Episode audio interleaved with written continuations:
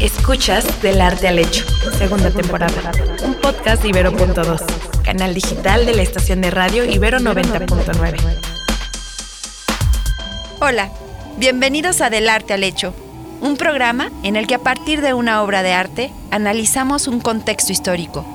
Yo soy Valeria Sánchez Michel. Y yo, Sara Gabriela Vaz. Y juntas queremos platicarte, explicarte, analizar sobre arte y cultura. Y hoy tenemos un temazo. Algo que, ah, bueno, por lo menos a mí me gusta mucho, el vino. Y ustedes me dirán, ¿qué rayos tiene que ver el vino con los imaginarios y con los mitos y con las representaciones? Pero sí, tiene muchísimo que ver. Lo vamos a aterrizar en algo muy concreto y seguramente todos han escuchado de Dionisio, el dios en griego, o Baco, como se le conocía en el mundo romano. Estas representaciones, si ustedes buscan la del Caravaggio, por ejemplo, se escribe cara V, Caravaggio con doble G, van a encontrar muchísima disparidad. Por un lado, Caravaggio casi casi que se autorrepresenta como, como Baco, e incluso tiene una pintura que se llama El Baco Enfermo, y van a ver una tez súper macilenta, verdosa casi, las uñas pues no en el mejor estado. Van a ver un joven que a pesar de que es joven, repito, tiene esta apariencia no tan saludable, y van a ver a alguien, o sea, este personaje coronado por hojas de vid o, u hojas de parra. Eso, si lo buscan, por ejemplo, en Rubens o en cualquier otro pintor, lo van, a encontrar Baco como un gordito,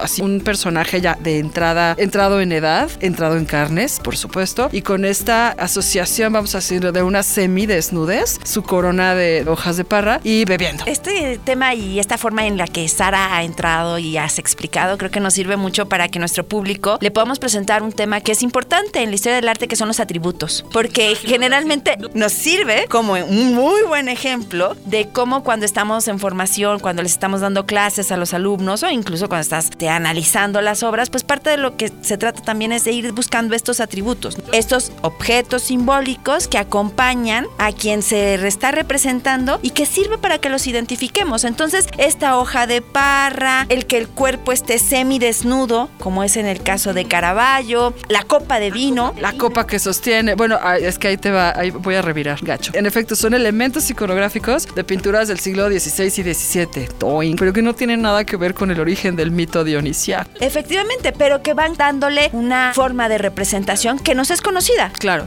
Y qué curioso que lo menciones también, a partir de los atributos, todas las representaciones báquicas de la antigüedad o eh, dionisíacas de la antigüedad son muy distintas de estas pinturas muy amables, no muy agradables de ver que estábamos justo describiendo, muy, muy distintas. Para eso les exhorto a que busquen, por ejemplo, representación de Dioniso o Dionisos. Lo pueden encontrar como Dionisios, Dionisio, Dioniso, etcétera. Nunca Baco, no lo busquen como Baco, porque lo van a buscar asociado con vasija griega o cerámica griega. Y van a encontrar pues representaciones semicirculares, ¿no? Ya depende si es una crátera, un vaso, un kílex. Un kílex es una copota para escanciar vino, ahorita les cuento. Un plato. Esas representaciones van a revelar algo muy distinto de lo que les acabamos de contar. Porque ahí generalmente es un hombre barbado, en algunos... Es joven. Es muy, muy joven. Pero es barbado. Ah, bueno, pues no, sí, sí puede tener barba. Con esta, ¿cómo se llama? Piel de animal. Una piel, pero no de cualquier animal, pues una piel de felino. De cabra o de pantera o de algún felino. Felino, ajá. Hay muchas, sobre todo mosaico romano, en donde la piel de felino es así hasta de puntitos, como de leopardo. Es un dios, esto es un dios, claro, que viene del oriente. No sabemos de qué parte del oriente. Este es el mito griego. Es un dios hijo de Zeus y Semele, y es un dios que termina de ser gestado en el muslo de su padre esto está muy extraño, pero así fue. ¿Quieren que les cuente el chisme de por qué? Queremos el mito. Tú narras muy bien, así es que. Hay varias versiones del mito. Siempre habrá muchas versiones de un mito, nunca hay una unívoca. Y de hecho, los mitos se van transformando con el tiempo. O sea, por eso cuando uno busca el mito, y esto me parece también importante, perdón, perdón, pero ahí sí hay que decirlo, que nuestro público sepa que cuando alguien lee el mito de Zeus o el mito de Baco, no, hay varios mitos y que en realidad estos se van transformando con el tiempo y, y lo que tienes que hacer quienes analizan y quienes se dedican a analizar los, los mitos es justamente a compilar y tratar de entender cómo han cambiado con el tiempo y cuáles son las distintas versiones y a qué obedecen las distintas versiones. Y ver cómo se trenzaron versiones, ¿no? Exactamente. Porque hay versiones que, que surgen por necesidades políticas, hay versiones que surgen por necesidades de representación religiosa. Esto es muy importante. Hay versiones que nos hablan de la catástrofe, hay versiones que nos hablan de necesidades culturales o sociales de un momento determinado. Nosotros explicamos el pasado a partir de la historia. En la antigüedad, el pasado también se explicaba a partir del mito. Del mito, justo. El mito no tiene un origen temporal, o sea, no puedo decir el mito inicia en el año cero, ¿de, qué? No, el mito no tiene tiempo. Esa es una maravilla, porque el mito siempre explica y el mito siempre se está reactualizando. Y por eso todas las versiones no es que se contradigan, se complementan. Pero ahora sí. A ver. Por favor, cuéntanos. Ahí les va el cuento. O uno de los. Ya saben que Zeus era medio casquivano. Eso quiere decir que le gustaban muchas, muchas mujeres. Zeus estaba, vamos a decir, casado, por desplazar la categoría, con Hera, Hera con H, la madre del hogar, la madre de los dioses. No, no madre de los dioses, porque hay otras madres. Pero bueno, Zeus y Hera, que son la gran pareja olímpica, engendran a diversos dioses. Pero no, Hera no engendra a Dioniso o a Dionisos. Zeus gustaba, por ejemplo, de raptar muchachas y para ello adoptaba diferentes formas, formas tal cual, que puede ser eh, un toro y así raptó en su lomo a Europa, puede ser un cisne y así penetró a Leda, perdón que lo diga así, pero penetró a Leda. Puede ser una lluvia de oro, sí señores, no lluvia dorada, lluvia de oro que eh, justamente hace que penetre a Danae, que bueno, o sea, las personificaciones son cientos de miles, incluso con amores homosexuales. Zeus se transforma en un águila que rapta a Ganímedes o Ganimedes, que era un, joven muy apuesto que le gustó a Zeus y se lo llevó al Olimpo como escanciador de los dioses. Y ahí voy con, recuerden, escanciar es vaciar. Ahorita voy a decir porque es importante. Lo voy a relacionar con las copas y lo voy a relacionar con Dionisos y con el. Dicho esto, Zeus yacía después de un acto amoroso muy feliz con una humana llamada Semele o Semele, también lo pueden encontrar así. Zeus estaba tan feliz que le dijo a Semele, así como en el cigarrito final, pídeme lo que quiera. Y Semele le dijo, quiero verte en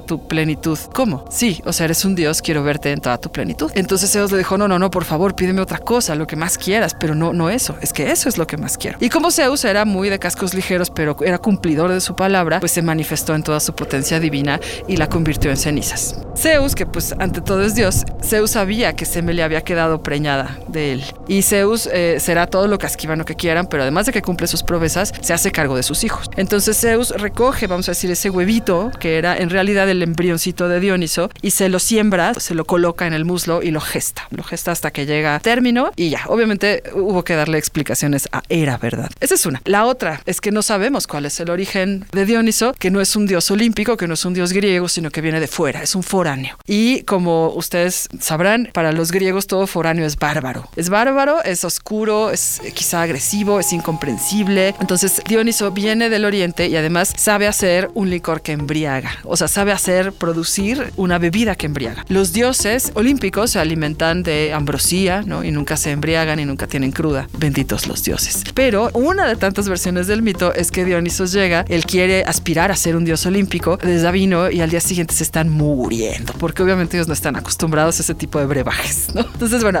ya ven como hay como muchas formas, muchas versiones de trenzar. ¿Por qué eh, quiero también hacer énfasis en que viene de Oriente? Porque es ajeno, es andrógino, es alguien muy andrógino, pero es un personaje, digamos, muy atractivo, tanto para hombres como para mujeres, pero particularmente para mujeres. Y otra versión del mito que se explica en una tragedia, tragedia escrita por Eurípides y llamada Las Vacantes, con B grande, va a presentarnos a este dios y su acción, no solamente en lo relacionado con la ingesta de vino, sino también en lo relacionado con un contacto con la naturaleza, pero un contacto como muy animal, ahora explicaré por qué, y relacionado sobre todo con la liberación de las mujeres de las faenas de la casa. Y hay que decir que todo esto nos lleva a cómo Dionisio o Baco, pues es el dios del vino, es el dios de la naturaleza, ¿no? Es el dios de, esa alegría dentro de los convites, es el dios de la reunión, a veces asociado también con el teatro. Y había estas festivales dionisíacas en donde la tragedia, las tragedias empezaron a formar una parte importante. Y las tragedias, como las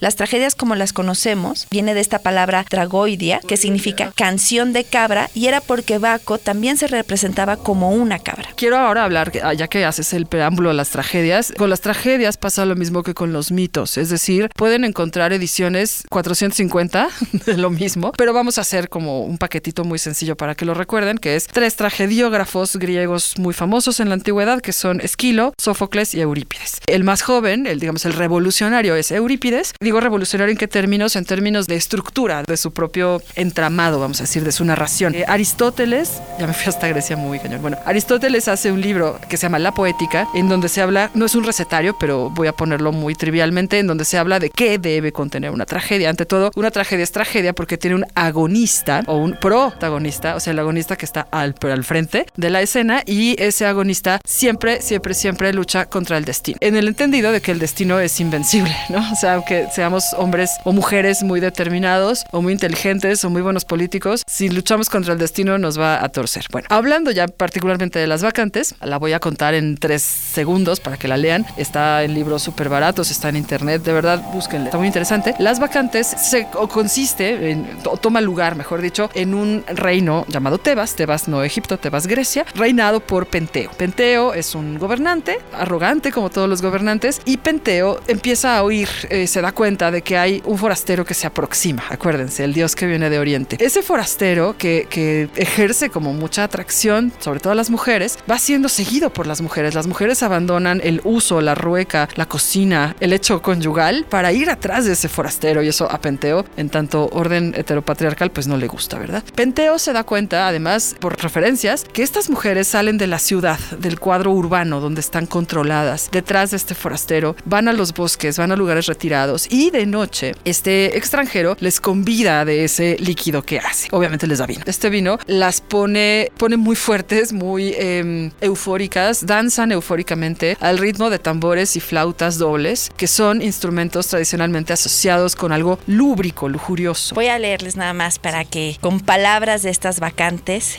pongamos imagen en palabras lo que Sara nos ha dicho. Él, que se ocupa de esto, de guiar a su cortejo en las danzas, de reír al son de la flauta y de aquietar las penas, en cuanto aparece el fruto brillante del racimo en el banquete de los dioses y cuando en los festejos de los hombres coronados, de hiedra la vasija de vino despliega sobre ellos el sueño. Qué bonito fragmento. Así como Prometeo nos dio a la humanidad el fuego y por eso fue castigado y un buitre le, le roe el, hígado, ¿no? La entraña todas las noches en el Cáucaso. De esta manera la humanidad le tiene que agradecer, y esto es lo que pone Eurípides en, en el texto, a Dioniso el consuelo del vino y del sueño y del olvidar las penas, o sea, el quitapenas, tal cual. Y de la liberación en esta danza y en esto que lo dionisiaco asociado a, un, a una euforia, a un éxtasis, a una explosión de vida. Que además embarga a las mujeres. Y estas mujeres, eso, o sea, en, en esta danza eufórica, ya dije, están bailando, pero no bailando salsa, están bailando eufóricamente. ¿no? Estas mujeres eran capaces de arrancar o desgajar árboles con las manos en ese estado, vamos a decir, de trance. Estas mujeres eran capaces de llevar a cabo un ritual que en griego se conoce como sparagmos, lo pueden encontrar así, con ese sparagmos, y que implica, sin la ayuda de una herramienta, destazar, cortar en dos a un animal. Eso es muy fuerte, no es así. como- ¿Se acuerdan del vaquito, este gordito con el vinito? No, así no es, ¿no? O sea, esto es bien distinto. Y el, ámbito griego de alguna forma nos conecta como con esa,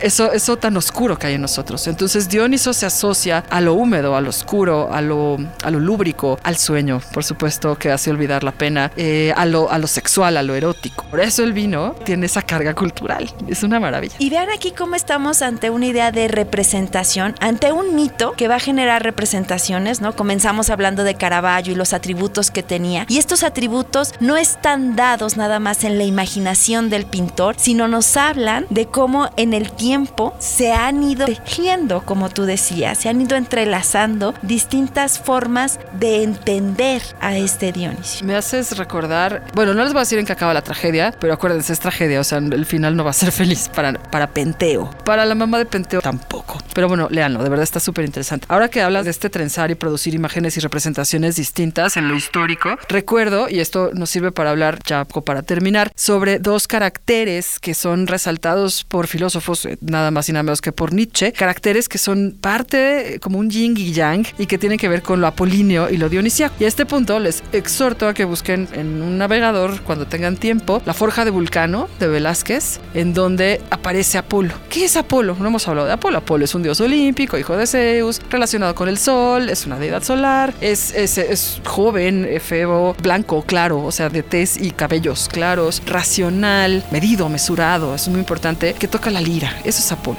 Ya leyó Valeria un fragmento de las vacantes y ya les caracterice como es Dioniso, pues es lo opuesto, ¿no? Todo lo opuesto. Es eh, inconmensurable, erótico, eh, eufórico, induce al sueño, pero ese sueño es reparador. O sea, es como dos caras de una misma moneda. Y por eso también se les asociaba a estos dioses como si cuando sale Apolo, que sería esta idea de la primavera, esta idea del sol, entonces Dionisio se tiene que retirar al inframundo y viceversa. No se retira, pero Dionisio es nocturno, justo. Y al final del año todas las representaciones como mucho más más.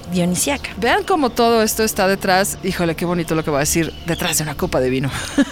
Ojalá pudieran escuchar este episodio con una copita de vino y pensaran en que el vino es un producto cultural. O sea, el vino no se hace solito, no se hace naturalmente. Influyen muchísimas cuestiones como el territorio, el terroir famoso, el clima, la altitud, la precipitación pluvial, la mano del enólogo, la mano del que cultiva, las levaduras, o sea, las pequeñitas levaduras, en realidad las que hacen el vino, el enólogo no hace el vino si la levadura no hace el vino. Entonces vean cómo todo, hay, hay un entorno natural micro y macroscópico vinculado a esa producción, pero que encima está sostenido por este mito, por esta tradición. Y que eso lo podemos ver representado en el arte. Así es que si tú los invitas a que se estén tomando una copa de vino mientras nos escuchan, yo los invito a que contemplen con esa misma copa de vino representaciones de Baco y entonces piensen en cómo todo esto que sienten, que degustan, a esta desinhibición, a esto que te provoca también el vino, está ahí en el cuadro. Y después de tomar su copa de vino, ojalá que Dioniso les conceda el placer del sueño. Esto fue Del Arte al Hecho. Yo soy Valeria Sánchez Michel. Y yo, Sara Gabriela Vaz. Somos profesoras del Departamento de Arte de la Universidad Iberoamericana y esto es para Ibero 90.9. Bye. Escuchaste Del Arte al Hecho, segunda temporada. Disponible en plataformas de audio y en el sitio ibero99.fm. incluso el término polifidelidad para referirse a las personas que acuerdan no integrar más sujetos en esta relación. Es algo que hemos estado analizando en los últimos años, en las últimas décadas, es porque también está relacionada con un sistema sociopolítico y económico que sostenemos. De Amor y otras ficciones es un proyecto del programa de género e inclusión Ibero, en conjunto con Ibero.2. ¿Cómo están? Les saluda Noemí, filósofa y feminista, feliz colaboradora en el programa de género de la Ibero. Hola, aquí Esteban Romero, literato siempre en formación, editor. Escucha De Amor y otras ficciones, tercera temporada. Un podcast de Ibero.2, canal digital de la estación de radio Ibero 90.9.